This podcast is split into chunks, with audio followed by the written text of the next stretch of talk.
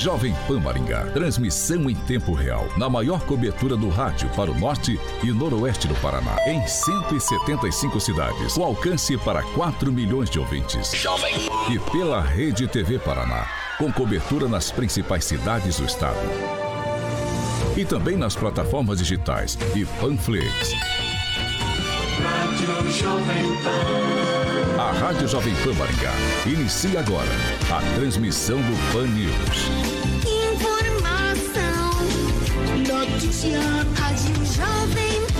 O jornalismo sério, com responsabilidade e isenção, na maior audiência do rádio.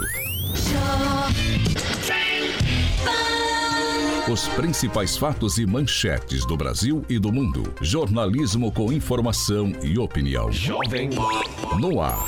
Pan News. Oferecimento Angelone é para todos. Angelone por você. Blindex, Mel's Brushes e Oral Time.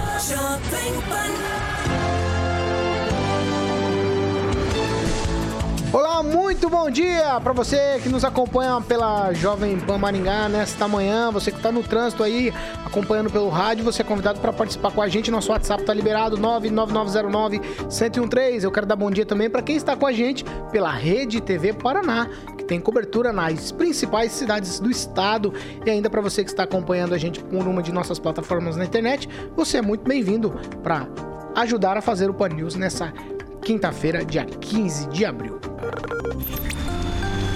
Agora, o tempo na cidade. Agora em Maringá, 18 graus, sol, algumas nuvens e não temos previsão de chuva para hoje. Amanhã, sol, algumas nuvens e também. E para amanhã nós temos sim previsão de chuvas. As temperaturas amanhã ficam entre 15 e 31 graus. Jovem Pan Maringá, para todo o planeta. Pan News. Da Jovem Pan.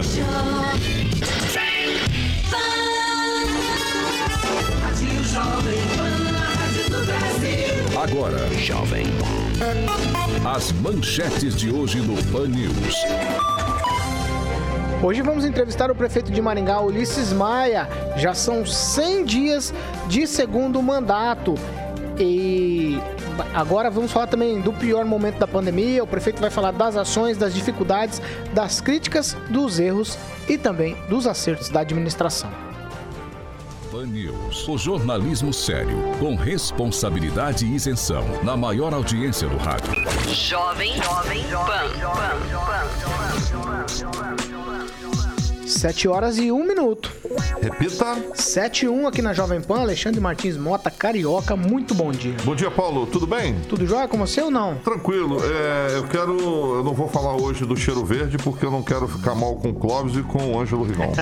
ai, ai, que bom que você lembrou, Carioca, que bom que você lembrou. Bom dia, Clóvis Pontes.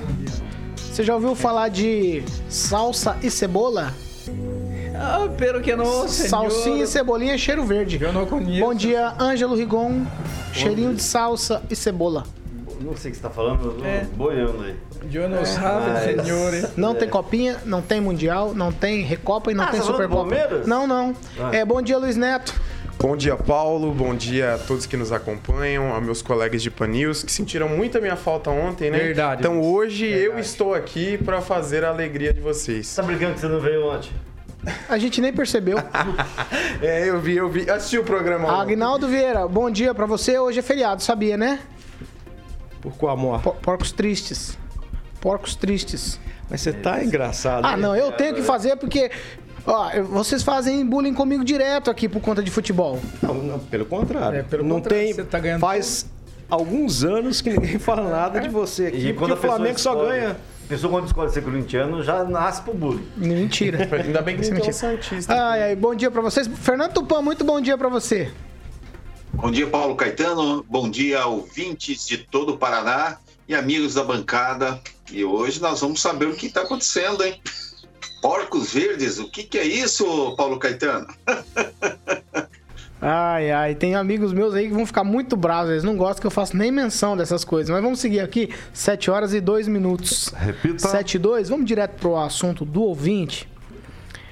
o assunto principal nos comentários de ontem, em todas as nossas plataformas, é sobre parte do recurso que veio do governo federal para Maringá e foi utilizado para custeio aí de parte da folha de pagamento do município e também foi feito um aporte financeiro lá para questões do aeroporto. Aí ontem eu fui fazer alguns levantamentos aqui e eu pesquisei e achei um estudo feito pela Confederação Nacional dos Municípios, que foi feito esse estudo em dezembro de 2020.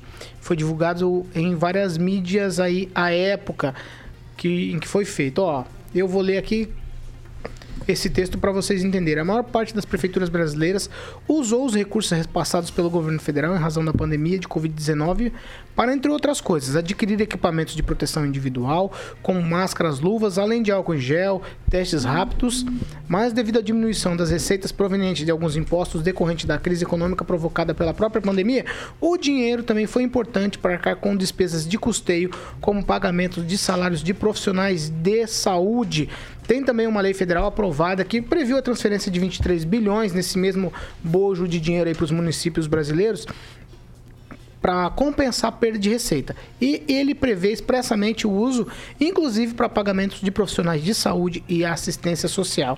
Segundo o levantamento feito aí pela, pela Confederação Nacional dos Municípios, de todos os, os 5 mil municípios brasileiros, 2.254 usaram o dinheiro para pagar folha salarial. Aí antes de tocar aqui para meus amigos, eu vou tocar para o nosso ouvinte, participou com a gente ontem. É a participação agora nós vamos ouvir o Kim Rafael sobre o que ele diz a respeito dessa questão. Bom dia, ouvintes da Jovem Pan, bom dia, Paulo Caetano, bom dia, bancada. No último programa do Panils foi discutido sobre aquele valor, aquele recurso que o governo federal disponibilizou para o município de Maringá. Antes de adentrar justamente na ilegalidade ou imoralidade, é, só o gestor, só o prefeito, só o secretário que está à frente da pasta que recebe esse recurso tem a capacidade de entender se é necessário para um setor específico. Se eles entenderam que a saúde, por enquanto, está tranquila e de destiná-lo para a reforma do aeroporto, não vejo mal algum, né? Exceto se a lei determinasse que esse recurso fosse é, é, é, é, aplicado em um setor específico, que não é o caso. E é por isso que eu entro agora sobre a ilegalidade ou a imoralidade. O artigo 37 da Constituição Federal traz ali os princípios da administração pública, que fala sobre a, a legalidade, a impessoalidade, a moralidade, publicidade e a eficiência. Né? Então, se não há ilegalidade, não há que se falar sobre imoralidade dentro dos princípios. Agora, se é uma questão de ética ou não, aí é outra questão, que daí não, não acho pertinente agora. Mas eu, como ouvinte da Jovem Pan, gostaria de expor a minha ideia. Acho que eh, o Ulisses Maia tem a prerrogativa e ele faz o que bem entender sobre a questão do déficit de cada setor, então ele aplica o recurso é, é, como ele bem entender. Kim Rafael, um ouvinte da Jovem Pan, para a Jovem Pan. Pambaringá. 26 anos. Agnaldo Vieira, esse é o assunto do ouvinte de ontem, temos participação também. Vários municípios, como eu falei aqui no início, utilizaram para as mesmas coisas, né? Aí tem essa questão do aeroporto que é, há controvérsias por aí, né? É, uns achando que devia ser investido em uma ou outra coisa, mas é uma prerrogativa da administração, do gestor decidir aonde ele quer é, implementar ou colocar ou usar o dinheiro. É, no país tem tantas determinações, tantas diretrizes, tantas leis. Acho que para se evitar isso deveria ter ó, o repasse para a Covid deve ser especificamente para tal e não pode ser. Aí deveriam ter sido colocadas as restrições para não dar essa margem. Agora, infelizmente, se é legal é, fazer o repasse para onde o, o gestor é, achava melhor, né? então abriu a brecha e infelizmente no Brasil o que mais tem é interpretação da lei. Infelizmente, então não tem o que se falar, porque se, se tem a brecha para fazer tal destinação, tem muito que se comentar, infelizmente. Ô Cláudio, a gente poderia até discutir, né, com relação à questão é, não legalidade, mas assim, o que seria mais prioridade, menos prioridade, mas no final da conta, no final das contas a gente cai sempre naquela, quem decide no final é quem está gestando, né? É, primeira, primeira colocação aqui, quando eu falo que a, a, nossa visão é toda politizada, é toda politizada. A gente briga nos bastidores. Muitas pessoas brigam por políticos nos bastidores. Ah, porque eu sou Bolsonaro, ah, porque eu sou Lula, ah, porque eu sou PT, ah, porque eu sou PSDB. E no final, é aquilo que eu venho, que eu falei outro dia na bancada, a gente brinca de vez em quando, mas é fato. O esperto e o trouxa, esses dois se encontraram é um negócio. No final, todos eles se juntam e falam a mesma língua. E você se arrebenta aí do outro lado, o eleitor. A gente vira um trouxa na mão de projeto político. Resumindo tudo, uh, se é lei foi aprovada, quem aprova as leis? Congresso, Senado, Câmara. Uh, a lei está aprovada, é permitido, vai discutir o quê? vai questionar o quê? O problema é que a, a, a não existe a moralidade é, quando vem aprovada essa, é, essas, essas leis de cima para baixo. Então agora a gente vai questionar secretário, vai questionar que jeito, se é lei, se é permitido. Ah, imoral, ilegal. Se é imoral, é ilegal. Se é ilegal, é imoral. Ou seja, não tem. Então é legal ou não é legal? É legal. Então parabéns para os políticos. Eu, eu vou bater palma para vocês, ó, que assinam embaixo desse tipo de coisa. Então não tem o que falar. Vai falar o quê? De secretário? Está correto pode usar. Então critiquem quem criou a lei, porque se a lei ela permite, vai ser usado. Vou fazer, vou ter que engolir seco e ficar quieto. Eu usei a palavra gestando, fui censurado por meus colegas aqui, então eu vou mudar a palavra para quem está administrando. Fica melhor assim, né? Vai, Luiz Neto. Paulo, é, em relação a isso, é sempre uma polêmica, né? Porque a imprensa ela pauta de uma forma, né? Alguns veículos de forma informativa, outros, é, enfim, questionando a postura do gestor. Mas eu entendo o seguinte, Paulo: quando a gente elege um prefeito, a gente elege um representante a gente tem que dar a prerrogativa dele tomar as decisões que assim entende que são melhores para a cidade. Vou dar um exemplo sobre isso, né? É uma polêmica que também gerou na época, Maringá Encantada. É algo que, que no começo foi muito criticado, mas teve depois uma aceitação muito grande da população e foi uma prerrogativa do gestor municipal em realizar o evento, né? Então, é, no meu entendimento é, da forma de gerir os recursos da cidade, é prerrogativa do prefeito e dos seus secretários. O que a gente tem que ter, é, tem que fazer uma análise em relação a isso, é que esses recursos sejam geridos com muita prudência, já que a gente está falando de dinheiro público, dinheiro do povo. Então essa é a nossa expectativa, né? É que os gestores tomam as melhores decisões com muito cuidado e responsabilidade. Mas em, decis... em relação à decisão dele de colocar dinheiro no aeroporto ou colocar dinheiro onde for é, necessário ou que ele entenda que seja melhor naquele momento, a responsabilidade e a prerrogativa é do prefeito da cidade. Ângelo Rigon. Não, é, já falaram tudo que tinha que falar, é uma prerrogativa legal, então não se discute, né? Se pode fazer. Uh, Maringá é uma cidade diferente de outras. Se outros setores estivessem encarecendo, certamente os recursos seriam enviados para lá. Então ninguém, em tese, ninguém sofreu nenhum tipo de é, prejuízo por conta disso, né? De uma prerrogativa legal. A impressão que me passa é que o observatório Social de Maringá, que funciona dentro da assim está procurando pelo em ovo. Por, por alguma razão que eu desconheço, mas creio que seja, é, que seja política, está precisando né, é, aparecer. Então, isso é ruim porque o observatório, apesar de tudo, não tem uma história, né? Tem uma história. É, ele não pode virar uma espiadinha, ele tem que observar. Espiar politicamente, pior ainda, né? É a velha questão, como disse um leitor ontem, é, ser ou não ser, eis a questão.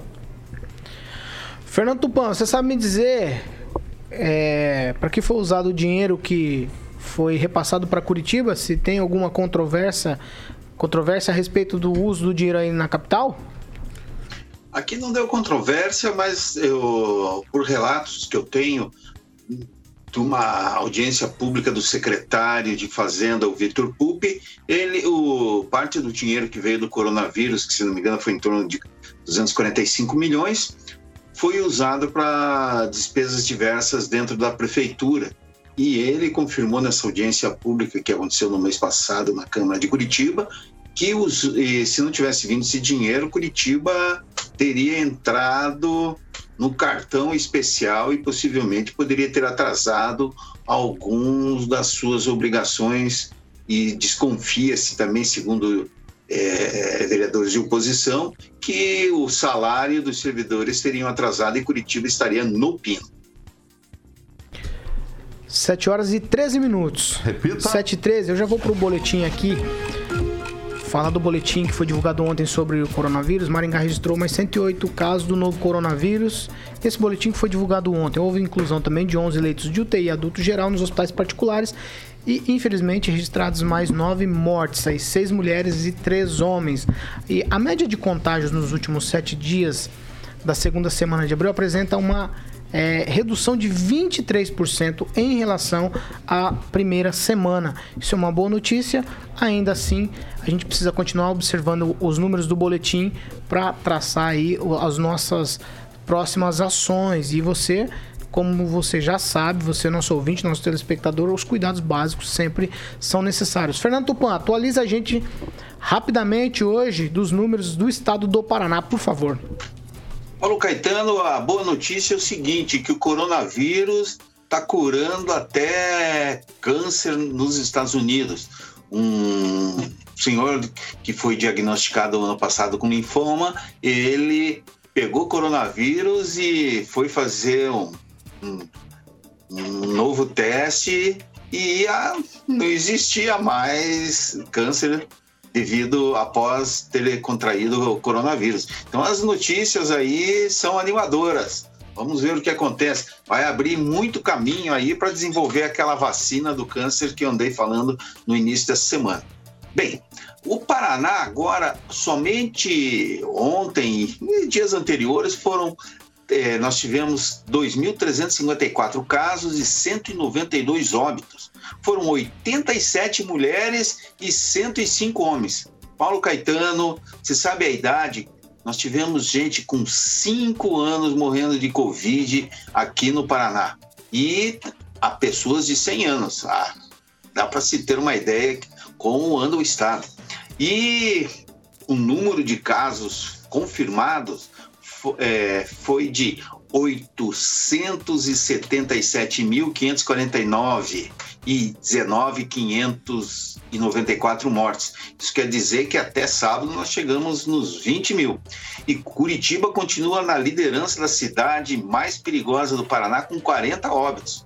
Mas a Secretaria de Saúde da capital diz que foram 33 mortes e 580 casos é bom dizer que é uma defasagem entre o que está acontecendo é, entre os dados da, da SES, da Secretaria Estadual, e a Secretaria Municipal.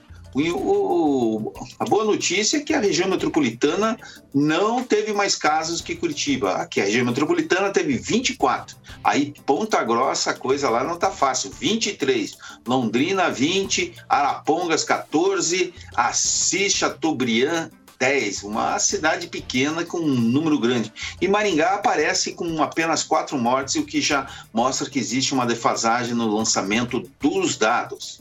Aí o prefeito pode falar isso, por que está acontecendo, a gente pode perguntar daqui a pouco.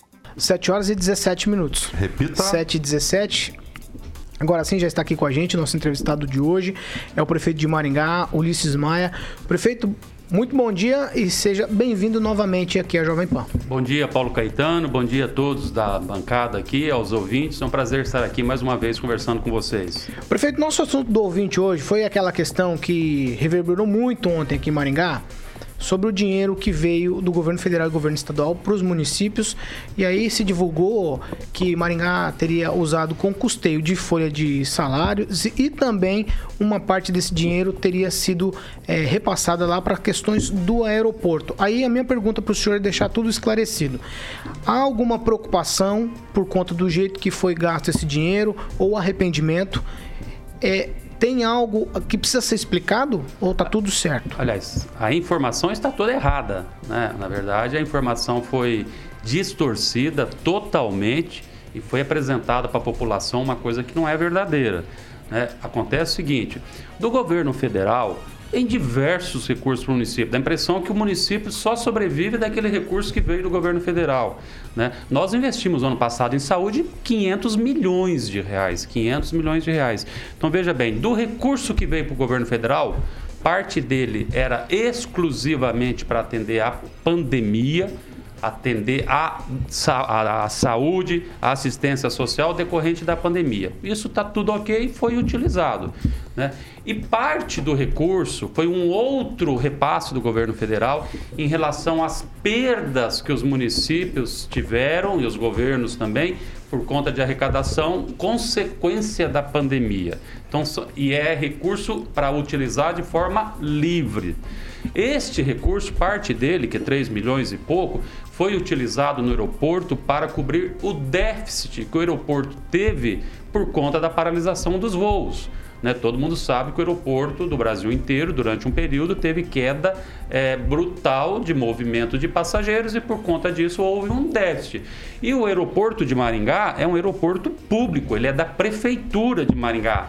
Então, dando lucro ou dando prejuízo, a prefeitura de Maringá é que mantém o aeroporto. Ele sempre no nosso mandato foi superavitário. Esse período houve esse, esse déficit. Então a prefeitura fez o repasse do recurso que veio para as perdas decorrentes da arrecadação com a pandemia. Então não há absolutamente nada de errado. Infelizmente, a observação, a, a informação do observatório foi distorcida. Às vezes alguém ali pega, vê, lê, interpreta de uma forma, acha que é a pessoa que entende mais de finanças públicas e sai distribuindo a notícia para o Brasil sem muitas consequências do que aquilo advém. As contas do município rigorosamente em dia, não há nenhuma irregularidade.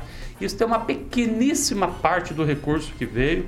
E volto a dizer, o município tem é, 10 vezes mais recursos investidos em saúde do que o que veio do governo federal. Então, acho que é importante a gente deixar bem claro isso.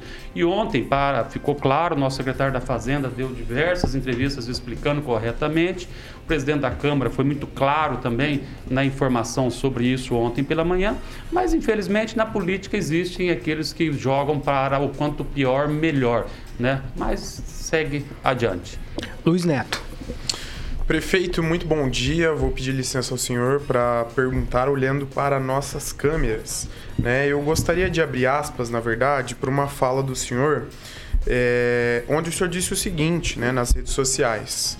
Queremos até vacinar de domingo a domingo e corujão, como o governador quer, mas precisamos ter vacinas, né?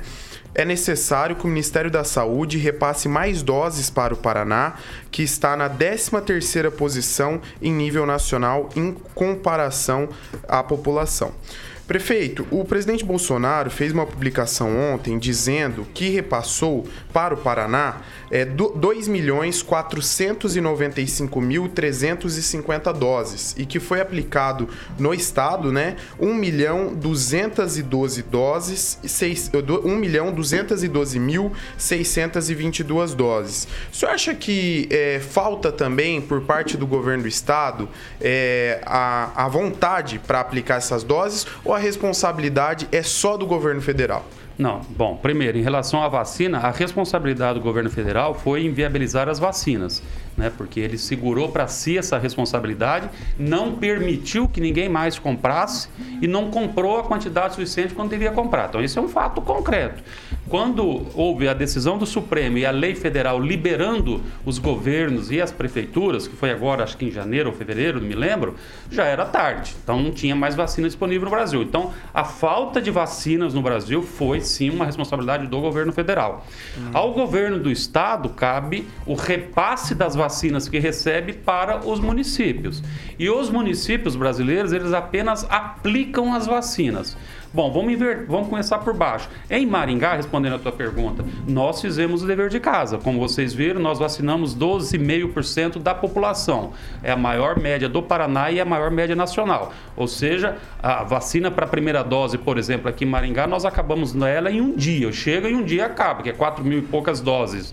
Então, cabe sim ao governo do estado, eu penso, a liderança do nosso governador nosso secretário de saúde no sentido de cobrar do governo federal mais vacinas, porque eu não sei a quantidade exata que veio, mas eu trabalho com os números. Os números demonstram que o Paraná estava em décimo, décimo terceiro, dependendo do dia, há essa alteração. E não faz sentido, porque o Paraná é o quinto país, é o quinto estado do país. Então eu já não é a primeira vez que eu cobro o governo do estado uma postura mais firme, até porque o governador Ratinho, ele é muito ligado ao presidente Bolsonaro. Inclusive, ele foi um dos governadores que não assinaram a carta dos governadores em relação ao governo federal. Então eu falo, não faz sentido o Paraná estar abaixo de outros estados na questão da vacina.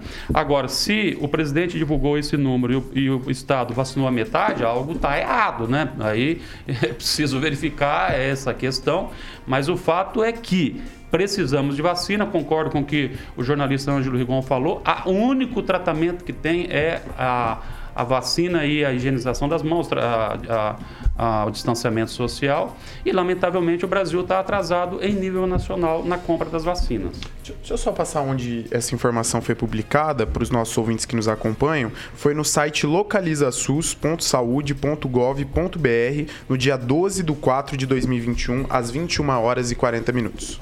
E 30 segundos. Gostei. Vai, Clóvis Pontes. É, queria registrar aqui a presença da Camila da Bruna, assessoria, do Almenara que está aqui também visitando a gente. É, Prefeito Ulisses Maia, obrigado pela sua presença no Pan News, né? Nunca foge quando a gente convida, isso é bom, tem gente que não senta aqui não. Ah, uma pergunta minha, eu, eu, eu sou, um, eu, sou um, eu, eu não sou da área, da área da saúde, mas eu fico analisando como a gente se movimenta em relação ao setor público, ao setor privado.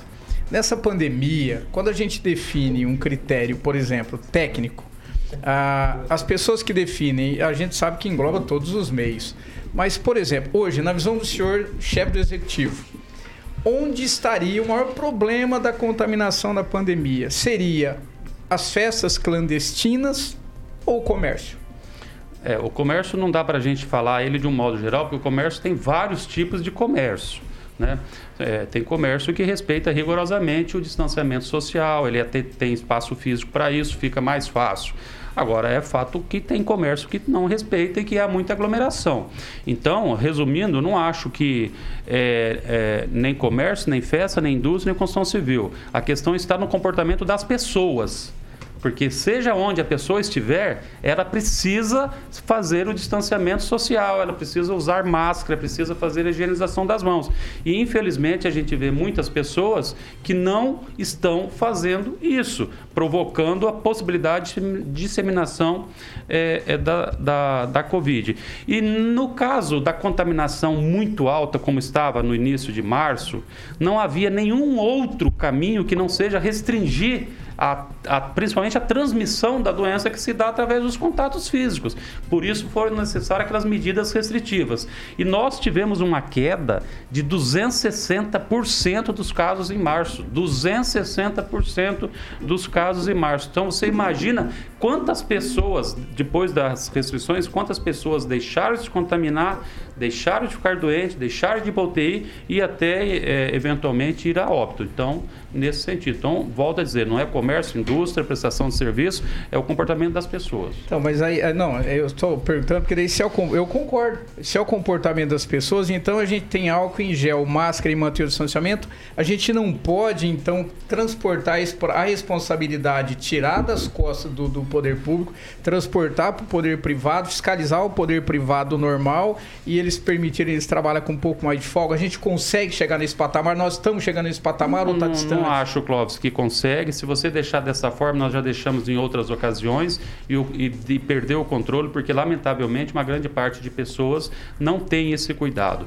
Nós, duas, três vezes por dia, sem entrar na discussão se deve fechar a pista de caminhada ou não, sem entrar nessa discussão. Tá. O fato é que duas vezes por dia, três vezes por dia, tem que trocar as fitas que as pessoas tiram. Quer dizer, é, no, o poder público não faz restrição porque ele quer fazer restrição. O, o poder público, a prefeitura, não está feliz de ter que apresentar uma restrição. Ela faz isso porque é necessário para proteger vidas. Alguém tem que fazer. Se não vem do governo federal, se não vem do governo estadual, se a prefeitura lava as mãos, quem que vai cuidar da população?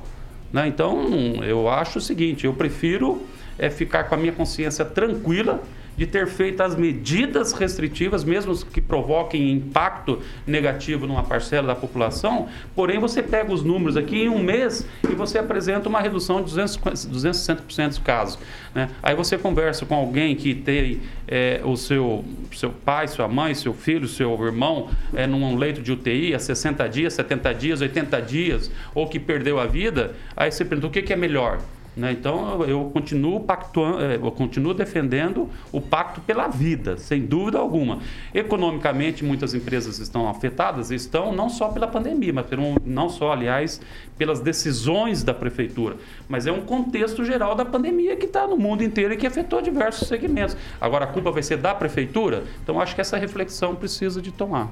Prefeito, como que se responde, por exemplo, um médico que fala que Maringá não foi feito nada para combater a pandemia? Ah, aliás, seja um médico deve ser tão desqualificado que ele deve ser surdo, mudo e não sai de casa. Talvez fica numa chácara dormindo o dia inteiro. Às 7 horas e 29 minutos. Repita. 7 e 29 a gente vai para um break rapidamente, já já a gente está de volta. Hoje estamos entrevistando o prefeito de Maringá, Ulisses Maia, falando sobre diversos assuntos, sobre o comportamento das pessoas durante a pandemia, sobre o que o poder público tem feito para amenizar aí os efeitos da Covid-19 na população. É isso aí, estamos de volta já para Jovem Pan Maringá e também para a Rede TV Paraná, que tem cobertura nas principais cidades do estado. Hoje a gente está entrevistando o prefeito de Maringá, Ulisses Maia, e agora eu já vou tocar direto para Agnaldo Vieira. Sua vez, Agnaldo. Prefeito, qual é a sua posição a respeito, às vezes, de grupos de empresários que se juntam, às vezes, tem o caso do Unicesumar, né, para repassar medicação aos funcionários, uma coisa é, distinta do poder público, a Rede Cross, por exemplo, também com o uso de um tratamento precoce e às vezes nós temos a interferência é, de algum vereador nisso, levando essa questão até o Ministério Público. Como é que o senhor vê esse posicionamento do setor privado em relação ao tratamento da Covid? Bom, eu acho que a gente precisa separar as coisas. Quem receita remédio é médico. Né? A prefeitura, desde o início, desde o primeiro dia da pandemia, essa foi a nossa posição. Jamais interferimos em decisão de médico, até porque não pode. O prefeito não pode chegar no médico aqui e falar, ó, receita o remédio A ou remédio B. Isso é princípio de ética médica. Né? É, se eventualmente aquele médico quer prescrever determinado remédio e acredita que aquilo vai ser o resultado, isso é responsabilidade daquele médico. Agora, em relação ao tratamento precoce, que é muito polêmico no Brasil todo, é, até acredito que diminuiu muito a defesa de quem de quem faz o, o, tratamento precoce, até porque está sendo praticamente provado é, é, de forma técnica que é, é, realmente ele não faz o milagre que ele é apregoado. Até porque se fizesse a coisa estava muito fácil de resolver, porque o kit custa quantos reais? Você imagina quantos bilhões de bilhões de bilhões de bilhões de reais que estão sendo é, é, é, gastos no mundo inteiro em relação à pandemia. Se um simples remédio resolvesse, estava resolvido o problema do mundo todo. A gente quer o bem das pessoas, nós queremos salvar as pessoas, mas nós temos que salvar do ponto de vista é, é, técnica, do ponto de vista que a ciência aceita, e isso que eu acho que tem que fazer. Então, quem tem que receitar remédio é médico. A prefeitura não vai falar que sim nem que não, se o médico quiser receitar. Agora, todo mundo sabe que todas as recomendações dos institutos, das sociedades médicas, é no sentido de não prescrever. E também é importante lembrar que os números divulgados por lugares que é, é, teriam conseguido resultado foram desmascarados em nível de Brasil, como por exemplo de Chapecó, onde o número de óbitos dele é muito, mas muito, muito maior por mil habitantes do que o número de óbitos de Maringá. Então nem sempre é a verdade que é divulgada e as pessoas muitas vezes é, é, acabam acreditando e isso tem levado muitas pessoas a sofrer até consequência disso. O prefeito, o senhor tocou no, na cidade de Chapecó. Incomodou o senhor de alguma maneira aquelas comparações que estavam fazendo entre Maringá e Chapecó, dizendo que lá tá, estava melhor, mas quando você olha para os números, Maringá tinha uma condição melhor do que aquela cidade? Incomodou ou não? O Paulo Caetano sempre incomoda a fake news. A fake news ela é muito triste, a notícia não verdadeira divulgada a todo momento por diversos elementos, principalmente políticos. As pessoas de bem, eu não ligo delas fazerem a comparação. Eu recebo muita mensagem de pessoas que acreditam ela está recebendo aquela mensagem, ela lê, ela acredita. Entendeu? O problema são as pessoas que fomentam a divulgação da mentira e trabalham em cima disso para distorcer a verdade. Isso é absolutamente lamentável. Então, em relação a essa fake news ou tantas outras, o que eu faço é pegar os dados, os números e mando para a pessoa, ela que faz a avaliação dela. E acima de tudo isso, é questão da gente ter a consciência tranquila, porque olha, podem criticar por qualquer medida que nós tenhamos tomado é, aqui em Maringá desde 1 de março, mas não, a consciência limpa nossa, tranquila, de que o resultado de Maringá é um dos melhores do Brasil, ninguém questiona. Pega qualquer dado de Maringá, os nossos resultados são ótimos. Aí, esse mês, é, pegaram um comparativo é, da, do óbito e comparou com o do ano passado. Aí Maringá aumentou demais o número de mortes. Mas é que não estava, o número de óbitos do ano passado era super baixo em Maringá. Né? Este ano, por esta nova é, não sei se é onda a palavra adequada, né, ficou claro que os casos são mais graves, que as pessoas estão morrendo mais. Se morria muito menos no ano passado, a comparação com esse ano, evidentemente, vai, vai disparar. No entanto, a comparação tem que ser feita em nível nacional com as demais cidades e cidades do porte de Maringá. E aí, quando você compara os números, você percebe que Maringá, né, graças a Deus, a gente foi no caminho certo. É, houve prejuízo para algumas empresas? Sim, mas em Maringá, em Sarandim, Paysandu, em São Paulo, Rio, Belo Horizonte, Santa Catarina, no Brasil, no mundo inteiro. Né? Então, não é uma consequência da ação da prefeitura. E, por outro lado, não fossem as restrições que nós tomamos, onde nós estaríamos hoje? Quantos maringaenses nós já teríamos perdido? Quantas pessoas estariam no UTI? Então precisa de verificar o lado né, da vida dessas pessoas que foram protegidas também. E em relação à economia, é, você vivo e com força e com saúde, você vai trabalhar para recuperar. A prefeitura fez a parte dela, né, tanto com a suspensão dos impostos, agora com os auxílios sociais e emergenciais que nós estamos fazendo, e aí cabe ao governo federal e ao governo estadual fazer políticas econômicas que ajudem as, as empresas a se recuperar. Ângelo. Ah, prefeito, ah, só lembrando que o Jorge Tranjan, lá em São Paulo, está acompanhando a gente, justamente para poder corrigir essa informação distorcida que foi veiculada ontem, né, pela CBN. Então eu queria dizer que apesar dessas notícias distorcidas e das fake news, o senhor está nadando de braçada. Talvez por conta da falta de inteligência na oposição aqui em Maringá. Acho que isso ajuda. O pessoal não entende que o adversário é o vírus, né? Quem deve ser combatido é o vírus. O político está lá para fazer a parte dele. É, eu queria saber que o, que, o, o que destoou recentemente foi aquela, aquele lance do Mário Socal ter é, manifestado insatisfação por conta de estar na, na, na, naquele comitê, naquela comissão. Isso teve consequência ou foi um fato normal? Não, na verdade, é, o que acontece foi o seguinte: não há, não há da nossa parte nenhum problema com o Mário, nem da parte dele com a gente. O que acontece é que na reunião do comitê, ela tem que tomar decisões. E as decisões, elas são técnicas. Eu, né, vocês acompanham desde o começo. Não é uma decisão do prefeito. Abre isso aqui e fecha aquilo ali. Então, ela chega no comitê a avaliação dos técnicos da saúde de vários indicadores. Taxa de transmissibilidade, taxa de positividade, ocupação de UTI, número de enfermarias, óbitos e etc. Então, com base nesses números, né, nós já sabemos tecnicamente o que fazer. Então, o comitê faz uma avaliação, referenda aqueles números e publica o decreto. Nós fizemos a gentileza de abrir este comitê é, é, para trazer, por exemplo, a promotora da saúde é convidada para ir. Ela não é obrigada a ir, ela vai se ela quer ou não. Né? Como nós convidamos o presidente da Câmara, porque não dá para convidar todos os vereadores, porque daí fica um debate sem fim. Então nós convidamos o presidente da Câmara. Acontece que naqueles, nos últimos dias, é, as decisões foram no sentido de manter as restrições, como por exemplo de bares, de restaurantes.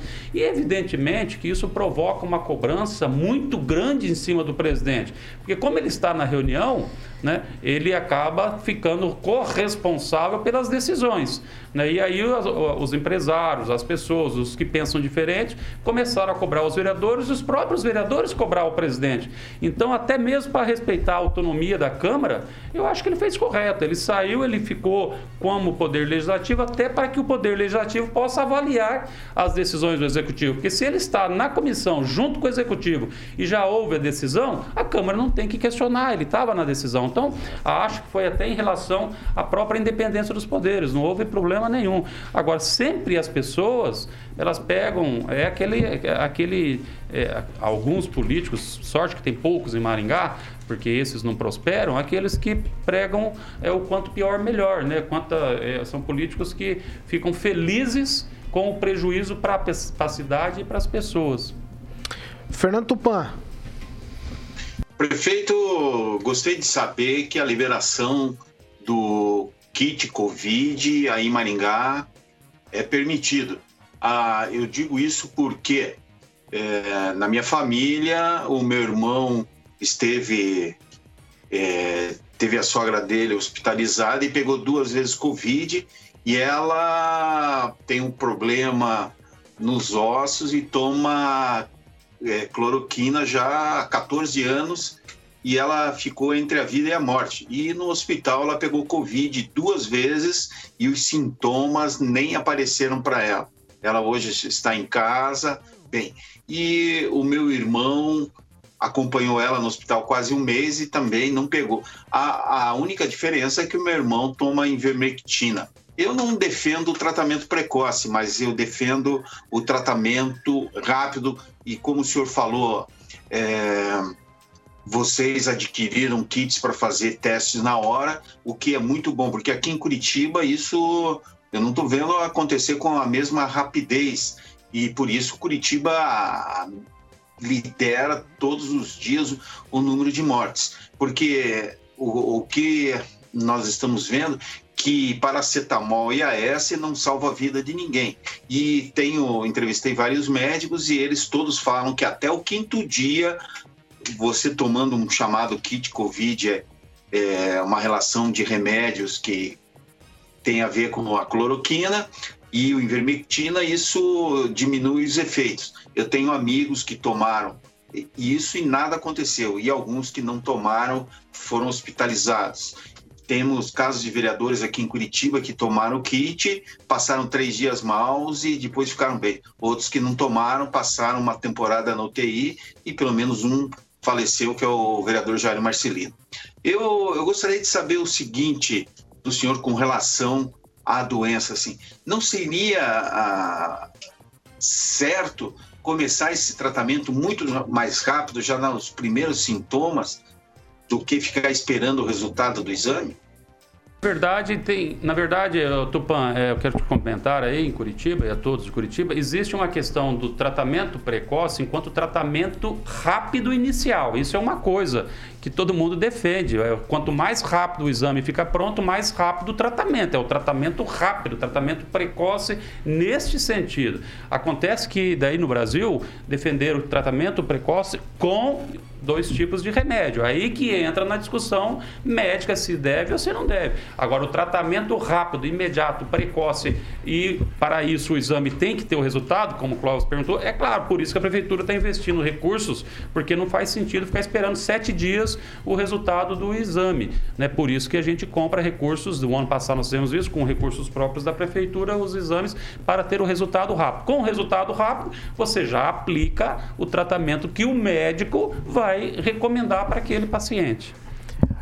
Agora eu vou com o Agnaldo Vieira, eu vou te dar direito a duas, tá, Agnaldo? Então você faz uma primeiro emendando aquela, a do Rigon, e depois você faz uma pergunta. Não, a dúvida era mais é, falando do, do Comitê de Combate à Covid, é, a saída do Mário, enfim, mas é, às vezes pode ter ali, vamos por uma votação de 10 pessoas, não, não, não ficava só 9 a 1, só o Mário, às vezes, às vezes até, o senhor tinha até opinião de, acho que de retornar, mas a maioria, acho que é isso que prevalece ali, a maioria no sentido da decisão. É como deve acontecer sempre, mas vamos dizer mais uma vez aqui, este comitê não é de decisão política. Eu respeito todas as opiniões dos mais diversos segmentos. Nós ouvimos a todos, nós ouvimos o comércio, nós ouvimos sindicatos, nós ouvimos associações, nós ouvimos vereadores, nós ouvimos a todos. Agora, a decisão vem dessa orientação técnica. Então, o comitê vai receber essa avaliação técnica e ali você pode fazer alguns ajustes, né? Ajustes de horários, ajustes de segmentos, como, por exemplo, na uma das últimas reuniões do comitê, é, às vezes as pessoas reclamam que alguns espaços de lazer é, ainda estão proibidos. O lazer em clube, por exemplo, social, lazer na praça, lazer no parque. Né? Mas aí, qual é a lógica da coisa? Nós, por exemplo, liberamos a academia, porque elas estavam há um mês fechada, 30%, para dar um socorro econômico. Então, o lazer pode esperar um pouco. Agora, o socorro econômico para as empresas é emergencial. Então, é melhor a academia abrir com 30%, com as regras, do que a academia do clube abrir, porque a academia do clube não dá prejuízo financeiro para ninguém. Entendeu? Então, essa, essas decisões precisam ser tomadas. E essas decisões, como eu volto a dizer para você, claro que é sempre por maioria de decisão embasada em critérios técnicos. E uma coisa importante que eu acho que é, é, é fundamental né, o Ministério Público da Saúde. Porque veja bem, toda cidade tem o Ministério Público da Saúde extremamente atuante.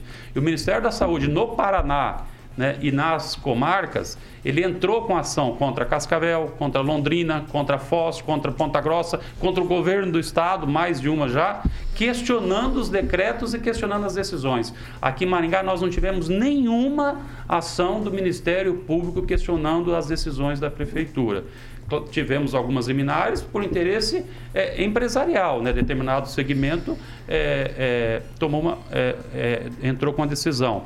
E é interessante também nas decisões judiciais, por exemplo, vocês sabem que teve uma rede de supermercado que conseguiu uma liminar para funcionar domingo. Aí uma outra rede de supermercado ontem perdeu no tribunal o mesmo direito. Ela perdeu o direito de abrir domingo.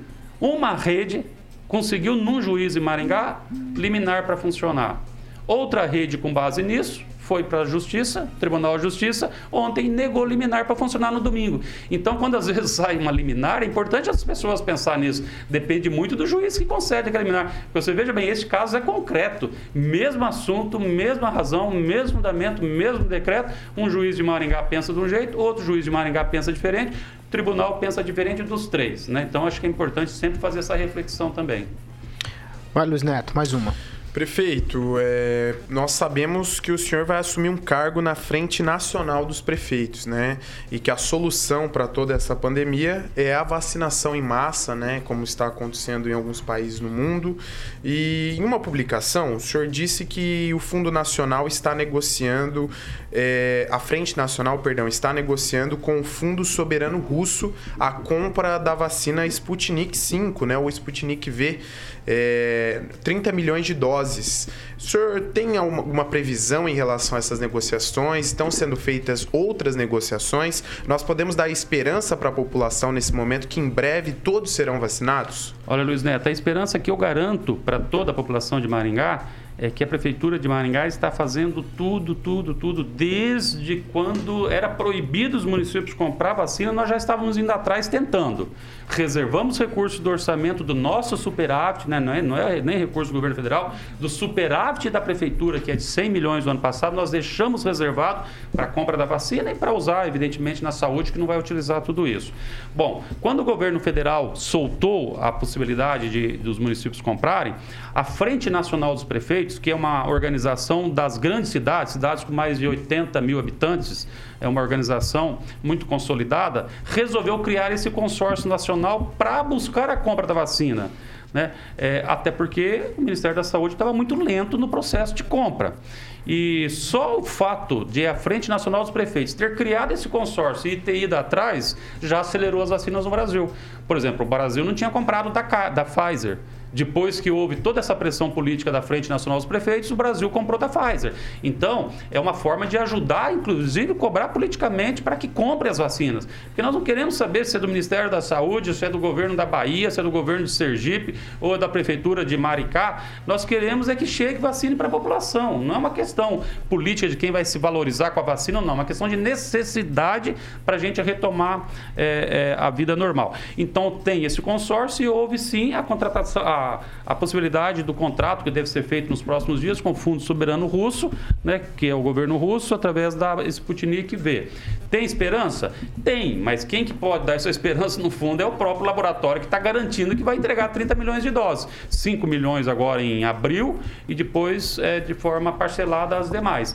Eu acredito que houve um avanço, né, melhor do que zero, né, e temos que continuar o trabalho de cobrar. Dessas 30 milhões de doses, é, eu, eu peço para Maringá e pedi 500 mil doses. Então, não sei se virão 500 mil doses, mas é o meu trabalho de cobrar de ir atrás. E para ajudar em toda essa articulação nacional, essa Frente Nacional dos Prefeitos, exatamente daqui a pouco, nove horas, nós vamos ter a reunião de eleição dos membros. E é bem provável, então, que eu seja eleito segundo secretário nacional. É um cargo muito importante, né? O presidente é o prefeito de Aracaju, Edivaldo Nogueira. Os dois vice-presidentes é o Bruno Covas e o Eduardo Paes. Então, para você ver né, o, é, a importância da, da, da, da da, da frente e eu terei um cargo então na segunda é, Secretaria Nacional. Isso vai ajudar né, a gente trabalhar no sentido de fortalecer essa frente, basicamente com o interesse de comprar vacina. Esse é o grande propósito que eu estou indo para a Frente Nacional dos Prefeitos, para a gente acelerar a compra das vacinas. Clóvis Pontes. Uh, é, isso aí ninguém nega. O senhor está agindo, pelo menos nesse ponto, está agindo. O governo do estado tinha uma posição, por causa do alinhamento do governo federal mudou a posição e aí fica difícil. Ah, mais uma pergunta, o prefeito Ulisses Maia. Se toda decisão é técnica, o senhor é obrigado a assinar embaixo? Eu preciso fazer essa pergunta no teu outro jeito? Pode fazer. Qual é o critério usado para que o senhor chancele com a sua caneta o critério o seguinte critério técnico da área da saúde? Eu limito seis pessoas dentro de uma lotérica e as pessoas não cumprem o decreto, é outros 500, precisava conversar sobre é, é, com mais tempo, mas seis pessoas dentro do, da lotérica e o ônibus lotado. É, o... Qual é o critério que se usa para poder definir um e fechar o outro? O critério é mais ou menos o mesmo, que os ônibus deveriam ter 50% de ocupação. Isso está no nosso decreto. Mas não tem. Não tem. É praticamente impossível você fiscalizar cada um desses ônibus. Isso é uma realidade.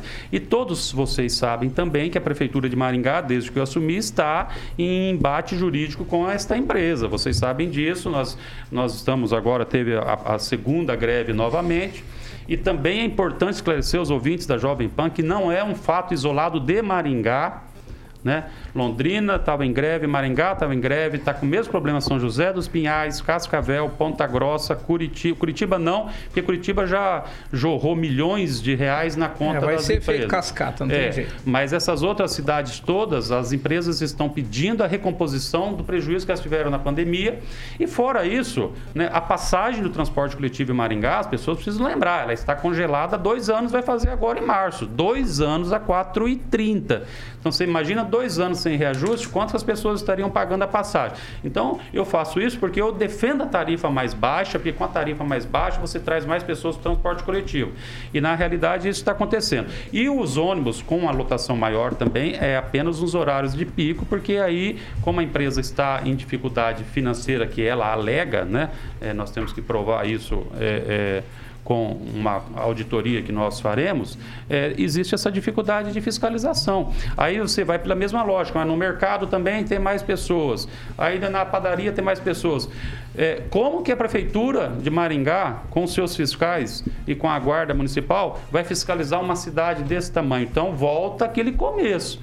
Não é o decreto do prefeito que vai mudar é, é, o comportamento das pessoas. É cada um tem que ter a sua consciência. Agora, concordo que é difícil em relação ao transporte coletivo. Concordo com você, é difícil. Não que não haja fiscalização. Nós fiscalizamos, multamos, autuamos, o PROCON foi lá, mas não tem muita solução. Prefeito, todos os dias aqui no Pan News, quando a gente aborda é, as questões dos tratamentos que Maringá está dando aí com relação à pandemia, muitos dos nossos ouvintes fazem críticas. E aí eu gostaria de saber do senhor com relação a, a, ao que chega para o senhor dessas críticas da população quanto ao que está sendo feito. Ao comércio, é claro, pela questão financeira, eles vão, mas existe algo político também que faz com que as pessoas critiquem tanto as atitudes e às vezes não olhem para os números? Qual é a percepção do senhor com relação ao que está acontecendo, não ali no núcleo duro do senhor de, de atendimento, mas com relação à população? Eu sei que o senhor sempre foi um prefeito de estar tá caminhando junto com as pessoas, tinha uma, uma, uma tradição de estar tá no terminal rodoviário. Por conta da pandemia, o senhor também deu uma afastada de tudo isso, ficou mais recluso. Mas qual é a percepção do senhor com relação à população de Maringá? com é, exclusivamente pensando no que está sendo feito para a cidade. Olha, porque os nossos ouvintes eles realmente criticam muito É, na realidade, o que aparece, seja na rádio, seja na internet, são as críticas. Os elogios muitas vezes não acontecem, que a pessoa liga para criticar, mas não vai ligar para elogiar. Então, eu tenho assim a, a convicção plena de que uma grande maioria da população, grande maioria da população, aprova totalmente as nossas medidas. Grande, grande, não tem nenhuma dúvida em relação a isso. Setores afetados estão contrariados? Estão contrariados. Mas não acha é contrariados com o, a pessoa do prefeito Ulisses Maia. Eu sou quem está no momento. Você pega o pessoal de eventos, há um ano sem eventos. Aí agora eles, estão fazendo uma pressão que eles querem uma data para voltar. Não, nós só queremos uma data para voltar. Aí vamos falar bem a verdade. Quem que não quer uma data para eles voltarem? Agora qual data? Que dia? Março, é, junho, julho, agosto, setembro, outubro? Então não é fácil a solução. Então é claro que esse segmento é um segmento que não está satisfeito. Mas não é por minha causa, não foi eu que criei, fui eu que criei o vírus. Né? Isso é culpa do vírus, não é do prefeito. Então, eu não tenho nenhuma dificuldade, eu só não tenho tido um contato maior com a população por conta do risco da Covid mesmo. Entendeu? É, a hora que der uma, uma normalizada, eu vou voltar à minha vida normal, porque eu estou com a minha consciência tranquila e a certeza de ter salvo muitas vidas na nossa cidade, diferente de outros políticos que lavaram as mãos. Né? Ou de outras cidades, por exemplo, vamos citar o exemplo de Curitiba, o Fernando Tupan está acompanhando, eu não entendo. Né? Fica omisso durante um período, aí depois que nós fizemos aquelas medidas aqui, ele fez um lockdown geral lá. Aí ontem, de novo, vocês viram o decreto ontem? Liberou tudo de novo. Comércio aberto até 11 horas da noite. Então, sabe, eu não entendo. É, parece que são medidas que eles tomam para agradar determinado segmento. Não funciona assim. Eu sou eleito pela maioria da população, que eu agradeço sempre e a Deus, para tomar as decisões que são necessárias para a maior parte da população. Vai desagradar uma parte? Claro que vai desagradar uma parte. Entendeu? Mas você querer agradar a todo mundo é impossível. E se você quer agradar a todo mundo, você não vai agradar a ninguém. Então eu continuo tomando as decisões técnicas, suportando críticas que eu tenho certeza que serão momentâneas, porque quando passar essa pandemia, as pessoas vão refletir com calma e vão entender que fizemos o adequado. Aliás, se a gente recuperar o ano passado, né? Nós tivemos uma crise muito grande da mesma forma que agora, por conta do início da pandemia, que nós fizemos tudo o que nós fizemos hoje, vocês se lembram disso? Era a mesma crítica, era a mesma reação contrária, março, abril, maio, junho, e graças a Deus e ao apoio da população, a gente foi reconduzido com 60% quase dos votos. Né? Que foi por quê? Porque a população aprovou, depois que avaliou de forma mais tranquila. Então eu acredito que a hora que passar essa crise, as pessoas de sã consciência que não tiver com intenção política de disputar a eleição, porque essas não vão mudar, essas vão criticar sempre. As pessoas do bem, essas pessoas vão entender que o melhor foi feito para salvar a vida das pessoas, sim. Agnaldo, uma rápida intervenção, vai lá. Prefeito, eu sou defensor aí dos botecos e do setor de eventos. Eu, eu, eu volto a tocar no assunto, que nós temos num, num restaurante que tem, supor, que seja grande, ele está com a possibilidade de abrir para 50 pessoas. Para um buffet, por exemplo, é, está esse restrito, até porque o KNAI é diferente. Mas nós não poderíamos ter, por exemplo, buffets para locais de, de eventos, a possibilidade de abrir com essa mesma quantidade é, de mesas, né, de percentual, por exemplo, mas aí não, nós não teremos pista de dança. É, pode ter música viva, mas as pessoas não podem dançar. É, não pode ter os brinquedos ali para as crianças para evitar essa aglomeração. Porque o, o bar ele tem a possibilidade de ter essa, essa quantidade de mesas. Os buffets resolveriam o problema deles, por exemplo, tendo aquela velha discussão que as pessoas dizem, o pessoal de bar ainda está mais ou menos, mas o pessoal de eventos, de buffet, é, secou totalmente. Será que não pode ter essa possibilidade de abrir também aos poucos, com as devidas restrições, para que eles pelo menos possam voltar né, a ter um pouco mais de, de ganho? É, o ano passado, quando deu uma melhorada, a gente liberou, estava liberado até para 150 pessoas. É importante também lembrar que o decreto do governo do estado proíbe qualquer aglomeração acima de 15 pessoas, se não me engano, né, 15 pessoas. Então, não é só uma decisão da prefeitura, é uma decisão do governo do estado que proíbe qualquer tipo de aglomeração. É, em relação ao buffet, ele vai funcionar se tiver uma festa. Né? E a rigor, nós hoje não podemos ter festa. Essa é a realidade, porque a festa é uma forma de aglomerar as pessoas e nós estamos trabalhando para distanciamento.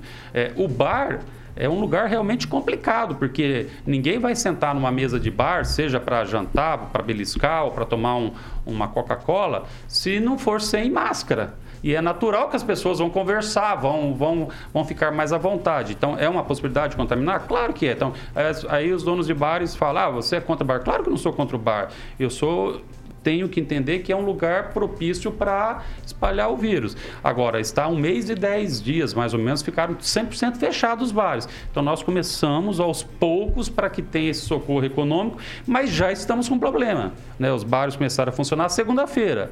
Né? Então, já voltaram os problemas da Rua Paranaguá, da Rua da Avenida Petrônio Portela. Então, é um problema. Você não tem como liberar para um bar, para dois bares. Você tem que liberar para todos. Aí tem aqueles que têm um bom comportamento e, infelizmente, tem aqueles donos de bares que não cuidam e não evitam a aglomeração. Então, é difícil, Agnaldo. Não é fácil essa saída, não. Fernando Tupan, você foi citado. Você tem mais alguma pergunta rápida? Ah, eu tenho uma aí que eu vou colocar o prefeito em saia justa. Como estão as articulações para vice do governador Ratinho para o ano que vem, prefeito? Respeito mesmo, eu não estou nem pensando em eleição para frente. Eu acho que o momento está tão intenso de necessidade do nosso envolvimento aí nessa questão da pandemia e do socorro da economia, que eu não, realmente não estou fazendo articulação nenhuma, nem pretendo fazer é, no atual momento em relação à eleição de 2022. Eu estou cuidando aqui da nossa cidade, ajudando na região e depois, quando a situação normalizar, aí podemos pensar com calma o que é melhor para Maringá e para todo o Noroeste. Mas nesse momento eu não tenho feito nenhum movimento nesse sentido e nem vou fazer até a situação não ficar totalmente controlada. Certo. Eu quero agradecer a presença do prefeito Ulisses Maia aqui, respondendo todas as nossas perguntas. Muito obrigado, prefeito, pela presteza nesse momento, que eu, eu sei que o senhor está restringindo bastante a mobilização aí, é, mas é, esteve aqui com a gente. Muito obrigado. Eu agradeço, Paulo Caetano, todos vocês aqui da bancada e me coloco à disposição sempre que vocês quiserem conversar de forma como vocês sempre fazem, levando a notícia verdadeira e imparcial, que é isso que o ouvinte espera. Tchau, Clóvis. Tchau, até mais. Obrigado, prefeito. Então, um elogio à administração. Ontem eu precisei da sala do empreendedor e o atendimento foi irretocável. Só o telefone que não atende, avisa o pessoal lá. Da Cássia Tchau, Cláudio. Tchau, Agnaldo Vieira. E no 15, não, Paulo, que falei, ah, no 56, tá, então. No 56 da Emily. Irretocável atendimento. Eu critico um monte de coisa, Paulo. Tchau. Tô elogiando, já que Agnaldo. Tô elogiando aqui. Tchau, Agnaldo. É que no telefone, Clóvis, eles têm Bina lá, eles já sabem que é, é. você, você é muito chato. Um tchau, tchau, tchau, tchau. Tchau, é Agnaldo. É sexta-feira. Tchau, Luiz Neto. Ô, Paulo, é, agradecer a participação do prefeito Ulisses Maia aqui no Pan News, a sua assessoria o André Almenara, nosso amigo que está aqui, e dizer o que o Carioca sempre fala pro nosso amigo Clóvis. Quer falar? Vai na Hebe. Cláudio Marques, eu, eu queria dizer tchau, Rigon. Eu queria dizer só tchau. Engraçado não, você, né, Luiz? É, tchau, tchau, Fernando Rigon. deixou a TV Maringá. Tchau, Fernando Tupan. Tchau, Paulo Caetano. E só quero dar a última notícia aqui que o TRE ontem cassou o mandato do vereador Éder Borges, um bolsonarista de carteirinha. O Rigon deve soltar foguete. Ai, ai, 8 horas e 8 minutos. Alexandre Mota. Eu estou muito feliz. O que vem por aí? Quando o prefeito vem aqui, elegante e bonito. Vai. Como sempre. Vai. Como sempre, eu quero que sempre. você me fale. O que vem por aí? Eu, eu quero saber pra... prefeito, sabe O disso. Patrick tá guardado lá em casa. Fala pra mim o que vem por aí na programação e pra quem você vai oferecer dessa vez. É claro, pro meu prefeito, lindo, né? Claro. Cazuza Brasil. Ah, é? Eu, sei, eu sei que o prefeito gosta. Ele gosta, ele gosta. É? Sim. Eu, eu tô vendido nessa, nesse fiquei, oferecimento aí. Night Oil nada até agora. Calma, vou tocar. Eu fiquei feliz que eu ganhei um abraço do prefeito e vocês não. Então. tá bom. meu dia. Tchau, Carioca. Opa, tchau. Tchau. Ô, ouvinte, você continua com a gente. Nossas plataformas todas estão liberadas para você participar. Por exemplo, você que quer participar pelo WhatsApp, 99909-1013. Vou repetir para você: 99909-1013. E aí, você também pode participar em uma de nossas plataformas na internet: YouTube, plataforma Panflix você vai lá, deixa o seu comentário, dê a sua opinião, participe com a gente. Essa aqui é a Jovem Pan Maringá, a rádio que virou TV e tem cobertura e alcance para 4 milhões de ouvintes.